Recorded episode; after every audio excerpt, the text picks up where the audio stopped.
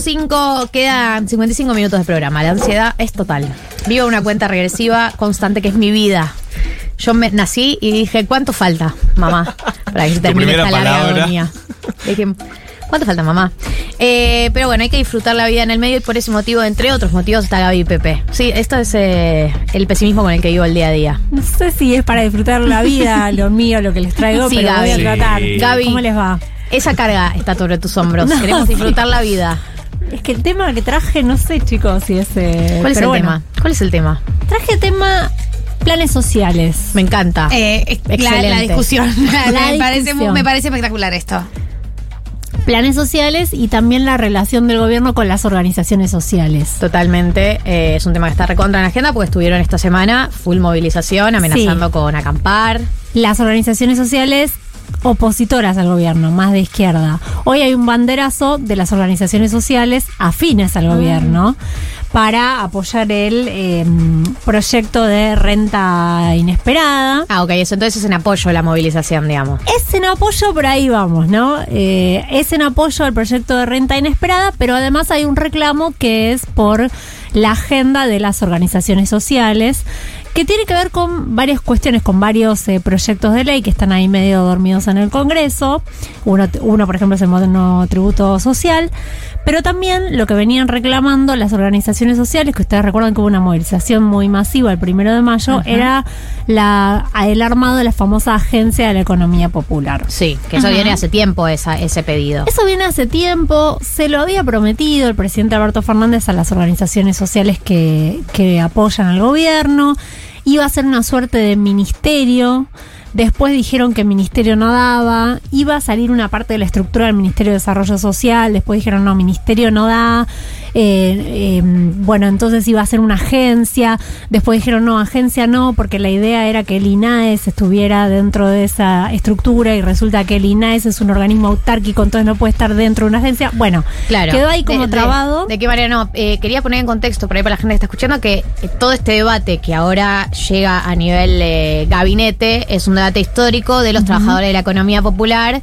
eh, con el peronismo más clásico de, bueno, evidentemente los puestos de trabajo no se están generando de manera clásica, dícese Exacto. en blanco eh, con todos los derechos. Lo que hay es un grupo de trabajadores enorme que está eh, de manera irregular, informal. Lo que hay que dar es darle un marco. Exactamente. Esa es un poco la agenda de la economía popular. Eso el presidente lo tomó de alguna forma, pero empezó a hacer mucho ruido dentro del peronismo esto de darles un espacio de poder, ¿no? Como sacar una suerte de un pedazo del Ministerio de Desarrollo Social para armar otra estructura paralela. Eso empezó a hacer mucho ruido en el territorio, ¿no? Los intendentes, los gobernadores.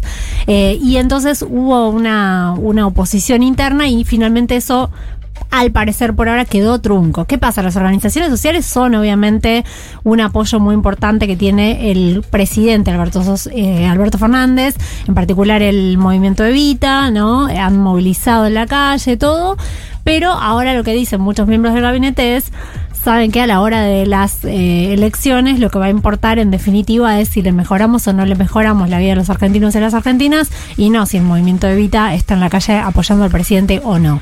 Bueno, y ahí nos vamos a meter con el otro tema, que es qué es lo que están planteando los gobernadores, los este, intendentes sobre las organizaciones sociales. No, eh, pensaba, ¿no? Con respecto a esto que decías, que es que eh, hay un tema que no termina de solucionar el gobierno, ni nadie termina de tener la solución, que es cómo apuntar políticas para este sector que no está afectado por las paritarias, no está afectado por eh, el, el salario mínimo, digo, todas estas estructuras que son medio viejas para todo un sector que ya no está más, eh, no- digamos, no es afectado por eso, eh, y no queda claro, eh, ¿no? De qué manera van a organizar una política que apunte a ese sector que cada vez es más grande. Bueno, lo del monotributo social es una buena política, es una buena salida y es una idea y la idea es que avance eso en el Congreso, pero lo que no tiene consenso interno es darles una estructura propia, ¿no? Claro. Porque recordemos, Emilio Pérsico, que es uno de los líderes del movimiento Evita, está dentro del Ministerio de Desarrollo Social, es, es secretario de Economía Social, eh, hay varios líderes de, de El organizaciones Chino Navarro sociales. está también. El Chino Navarro es secretario de Relaciones Parlamentarias, es- tiene una oficina en la Casa Rosada, en el primer piso, el mismo piso que el presidente. Entonces digo, están integrados las organizaciones sociales al gobierno, pero lo que no quieren eh, el peronismo territorial, digamos, es darle más poder y una Claro. estructura de poder. Y ahí viene, sí, Gaby, una pregunta eh, también más de, de contexto. Cuando hablamos del universo organizaciones eh, sociales, eh, un poco cómo se está conformando, porque al principio hablabas de los, af- los más afines, los menos afines, eh, entendemos que el movimiento evita por esta misma naturaleza Claro. de, de muchísimo diálogo con el gobierno actual y también con la vinculación de Emilio Pérsico eh, y el chino Navarro en el Ministerio de Desarrollo Social, son los que más eh, diálogo tienen, pero eso cómo se traduce en su organización, digamos, y en sus bases, y un poco quiénes conforman ahora, cuál es el universo, están el movimiento Vital, la CETEP y, y quiénes más. Claro, eso digo, el movimiento de Vita, Barrios de Pie, la CCC están dentro del gobierno. Después, los que nosotros vemos acampando en la 9 de julio habitualmente eh, son las organizaciones de la izquierda. Claro, Bien. Ahí es donde eh, el ministro de Desarrollo Social, Juan Chizabaleta, eh, dijo varias veces no va a haber más altas de planes sociales, Claro. que es un poco lo que están reclamando. Y acá viene la segunda parte de este tema, que es, bueno, los gobernadores se estuvieron reuniendo con el presidente y también hubo una reunión eh, hace un par de semanas de los gobernadores del Norte Grande en Tucumán, a la que fue Juan Chizabaleta, ministro de Desarrollo, y están planteando algunas cuestiones muy puntuales que tienen que ver con los planes sociales. ¿Qué están planteando? Primero, eh, que no se den más altas de planes sociales. Y lo que trasladan es eh, eh, una, un reclamo de empresarios del norte de que no consiguen mano de obra para diferentes sectores porque hay gente que no quiere dejar los planes sociales para ir al trabajo, para ingresar al trabajo formal. Esto tiene varias aristas. Por un lado, ¿qué pasa? Perdón, porque si tenés un trabajo formal no podés eh, recibir el plan social. Exactamente, hay una incompatibilidad, ¿no? Del potenciar trabajo con un empleo formal. Tiene varias aristas, porque por un lado uno dice, ¿y por qué la gente no quiere dejar el plan potenciar y pasar a, una, a un empleo formal? Y porque tal vez el empleo formal paga muy poco, ¿no? Claro. Entonces eh, dice, no, no, porque esto lo voy a perder y me voy a ir a- tal vez a trabajar, no sé, a las zafras. Son trabajos a veces temporarios, ¿no? Entonces mucha gente entiende que no le conviene hacer ese pase, por eso no lo hace. Yo lo estuve hablando de otro día con un gobernador, le digo, ¿no será que pagan poco, no? Este, y me dice, bueno, lo que pasa es que se pagan también los salarios de convenio. Entonces, en todo caso, me decía el otro día, por ejemplo, Gerardo Morales, en todo caso, lo que nosotros estamos planteando es que durante un tiempo, mientras estamos en esta situación económica tan frágil, eh, se pueda mantener, o sea, no haya incompatibilidad entre el plan y el trabajo. O sea, que se puedan Bueno, las hacer las- críticas que van a saltar por eso igual no me imagino si ya hay críticas hoy en día. Imagínate, se pueden hacer las dos cosas. Eh, ahora hay otra cuestión, ¿no? Eh, hay en este momento 1,2 millones de planes potenciar. Plan potenciar, para que tengan una idea, eh, ahora la- eh, los titulares del plan potenciar van a cobrar en junio eh, 22 mil pesos. Es un, obviamente es un número bajo. Eh, ¿Qué pasa? Cada eh, titular de plan social está asignado a una unidad de gestión. Esa unidad de gestión puede ser una organización social, el- un gobierno provincial o la- una municipalidad. Hay eh, hasta el momento, hasta el primero de junio, 176 mil pedidos de cambio de unidad de gestión. Esto es un trámite muy simple. Vos entras a la página del Ministerio de Desarrollo Social, estás en una unidad de gestión, pedís el pase a otra unidad de gestión. ¿Cualquier Por- persona puede pedirlo? cualquier persona puede pedirlo, pero el que da lo que hay final es el Ministerio de Desarrollo. Eh, ¿Por qué temas se piden? Bueno, en el 70% de los casos eh, es por cambio de rubro, ¿no? De pronto vos estás eh, anotada como albanil, pero en realidad querés hacer algo de electricidad, bueno, cambio de rubro. Y en el 25% de los casos hay otros temas. Hay, hay, eh, hay casos que es mudanza, 15% más o menos mudanza, y después hay otro porcentaje que son otros temas. Y en ese otros entra, por ejemplo, que hay 7.000 personas que hablaron de irregularidades y de que las organizaciones sociales les piden eh, un bono, ¿no? Eh, se quedan con una, Una parte cometa. se quedan con una parte del plan, los obligan a ir a las marchas, los obligan a asistir, a asistir a determinadas cosas. Bueno, entonces lo que están diciendo es, hay un problema en esos cambios de unidad de gestión que están pidiendo los titulares del plan y eh, tenemos que lograr que sea más eh, fácil, ¿no? Es para el titular del plan poder pasar de una unidad de gestión a la otra. El otro punto es que en las provincias hay eh, mesas de producción a donde están sentados eh, empresarios, cámaras empresarias, ministro de Trabajo, ministro de Desarrollo eh, Nacional, ministro de Desarrollo Local. Y lo que se hace ahí es, por ejemplo, decirle a los empresarios, bueno, a ver, ¿qué rubro están necesitando ustedes? Bueno, por el que el empresario te dice, no, yo necesito trabajadores textiles. Bueno, perfecto. Se fijan en la base de datos del Ministerio de Desarrollo Social, la gente que está inscripta, y dicen, bueno, tengo en esta zona tantas personas, tantas personas, tantas otras personas que podrían eh, ingresar al trabajo formal en este área. Es un trabajo de hormiga, ¿no? Claro. Obviamente. Eh, pero eso está, está sucediendo, tiene que ver con esto la transformación de planes en em, trabajo formal.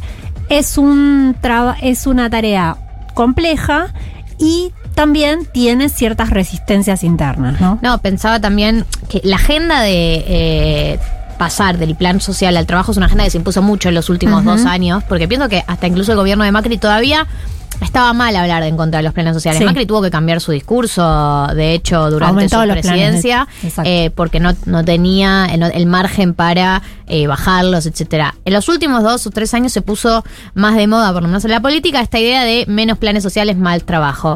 Pero todavía no queda claro que realmente haya esa cantidad de puestos de trabajo o esa disponibilidad, ese crecimiento del país, como para poder hacer, o sea, todo, me parece que nadie acá va a hablar en contra de eh, ese, ese cambio de escenario, pero no queda claro que realmente están dadas las condiciones. Sí, y sobre todo el problema que tenemos es esta cuestión de que los trabajadores formales eh, son pobres. Entonces ahí está el problema que eh, es lo que está dificultando este pase también del plan social al empleo formal. Y está todo bueno en la mesa de discusión pero digo es algo que los gobernadores le fueron a plantear al presidente porque también lo que quieren por un lado obviamente es sí bueno este hay que pasar al trabajo formal que yo también lo que lo que no quieren es que las organizaciones sociales sigan teniendo Claro. peso en el territorio, porque lo que dicen es que arman estructuras paralelas con dinero del Estado, ¿no? Claro. Entonces, eh, que con ese manejo de los planes, bueno, van armando eh, política.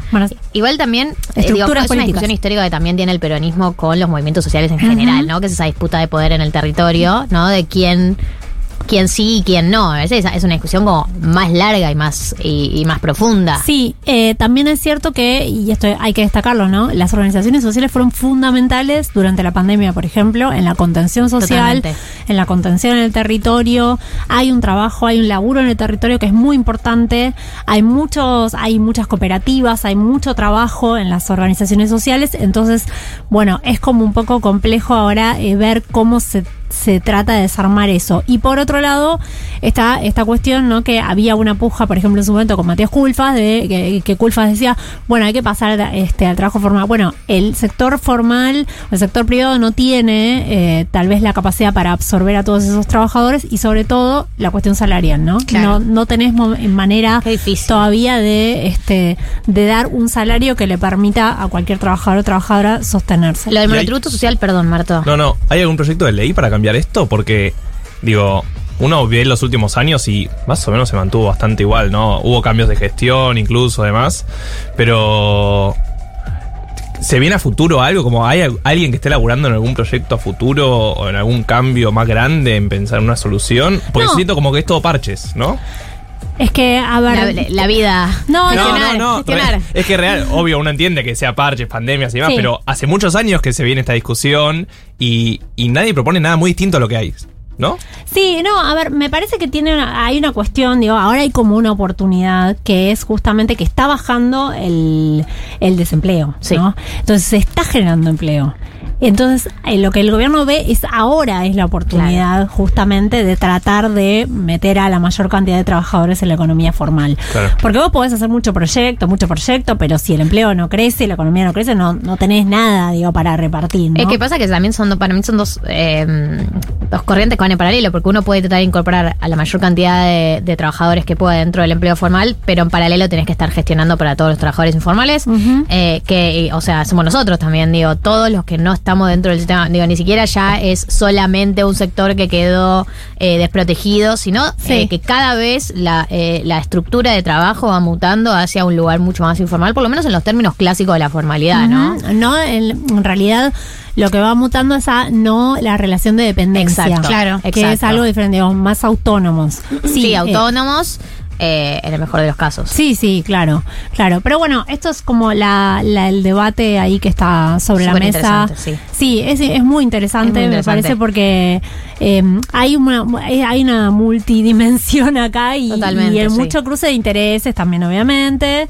Eh, y, Y también creo que hay algo que excede solamente la voluntad del gobierno que tiene que ver con el cambio histórico, ¿no? de, de- de las estructuras, en cómo nos vinculamos eh, del capital y el trabajo, de, los pueblos- y que hay algo de adaptarse a los tiempos que también no tiene que ver solamente, me parece, con una gestión de un gobierno, sino con cómo cambian las cosas independientemente de quién está al, al mando. Totalmente, así bueno, es. súper interesante, me encanta este tema. Podría hablar mucho tiempo, pero no le encuentro la solución. O sea, solo podría, podría No, marcar problemas. claro. a buscar soluciones. Podría marcar problemas mucho tiempo. La frustración es total porque es como, es sí, la verdad es que tiene que cambiar. Eh, sigamos otro. Sigamos otro tema. La verdad que es cierto que tiene que cambiar. Eh, Gaby, una pregunta. Sí. Respecto a la política que esto suscita, entonces, las relaciones de Alberto Fernández, el presidente, con Emilio Pérsico y con el chino Navarro se mantienen estables. Sí, se mantienen estables y el presidente, de hecho, no sé si recuerdan, fue a comer un locro el 25 de mayo Sí. a un club eh, donde, bueno, hay trabajadores de la economía popular, eh, estuvo con ellos. La relación en la política es, es buena. Y la relación de el kirchnerismo más duro, Claro. eh, claro, la Ahí hay del- puntos de conflicto. El que en un momento hubo unos, al- unos cruces entre el Cuervo y la Roque, Sí. incluso, ¿cómo, entonces el vínculo, eh, ¿cómo está con la, con la vicepresidenta eh, y con, con las personas eh, que más, más cercanas eh, al, al círculo íntimo de la vicepresidenta Sí. en esto? No, claramente la relación entre el movimiento Evita y la Cámpora, hay, hay muchos chispazos políticos ahí, hay una tensión que viene desde hace mucho tiempo. Ustedes recuerden, o les recuerdo, que el movimiento Evita se fue del Frente para la Victoria, el bloque del Frente para la Victoria, en 2016 apenas había cambiado el gobierno, de, ¿no? Apenas arrancó el gobierno de Mauricio Macri, rompió, los primeros que rompieron el bloque, eh, no, los primeros no, pero los que, eh, los segundos. Los que- segundos. sí, que rompieron el bloque fueron los eh, diputados del movimiento Evita, se fueron, eh, la relación igual ya venía rota desde antes, eh, y, y bueno, esa tensión se, se, se mantiene, ¿no? Lo que pasa es que, bueno, lo que hizo en su momento el presidente fue armar esto en el Ministerio de Desarrollo Social, están todos contenidos, está la cámpora, están los movimientos sociales, está el peronismo Sí, sí, sí. tradicional Que territorial. entren todos. Entran todos y entran todos con sus Claro, tensiones, no es que entran claro. todos y qué bueno, ¿no? Bien, eh, Gaby, muchas gracias por toda la información y toda la esperanza. Al final sí nos hiciste la vida mejor. ¿Sí? Eh, sí. si les parece, escuchamos Conociendo Rusia, que les recuerdo, pueden revivir el show de Conociendo Rusia en el Festival Futurock en el canal de YouTube. Puedes volver a ver la banda de Mateo en Tecnópolis, haciendo uno de los shows del año ante 40.000 personas. Eh, puedes escuchar eh, todo el show. Ahora vamos a escuchar 30 años en vivo. Encontrarlo completo en el canal de YouTube.